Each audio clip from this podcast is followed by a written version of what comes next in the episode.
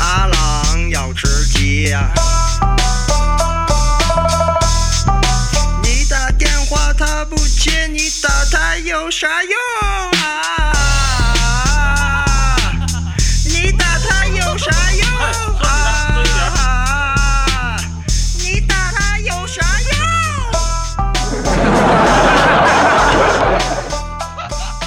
阿郎，你电话响啦。我我我哪有时间？没看我正吃鸡呢吗？哟，厉害了我的狼！大家好，这里是厉害了我的狼，我是阿狼。今天节目一开始，首先来关注一位记者。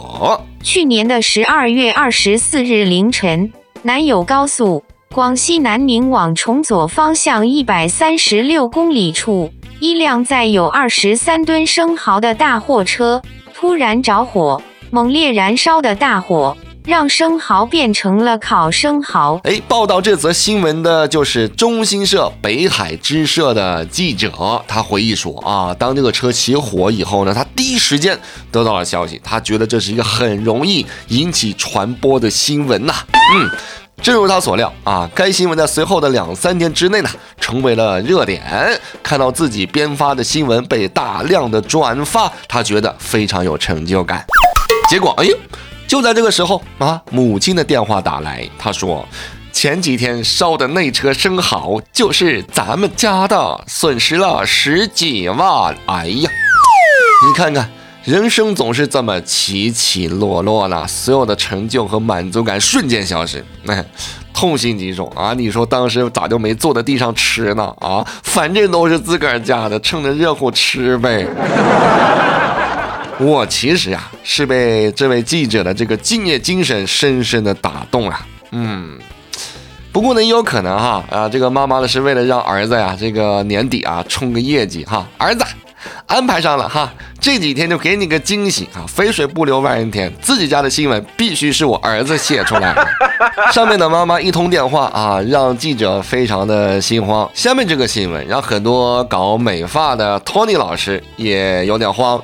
人社部颁布了二十六个国家职业技能标准，美发师受教育程度要求为初中毕业，共设五个等级，其中一级高级技师要能用 PPT 制作课件和撰写专业技术论文。也就是说哈，不会写论文，不会做 PPT，你都做不好一个理发师啊！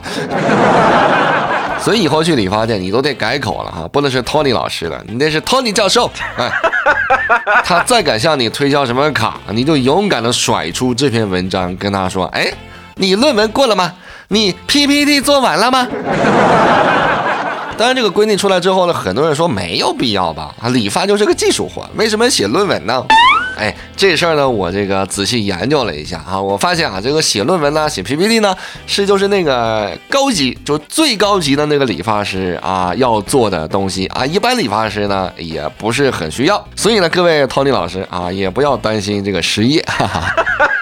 刚才呢是 Tony 老师可能以后呢必须的一些职业技能和操守，下面呢就说到一个酒店的职业操守啊。一月八日，天津一殡葬行业负责人反映，原计划十日在天津陆家嘴某酒店举办年会，当酒店得知是殡葬企业时，拒绝接待。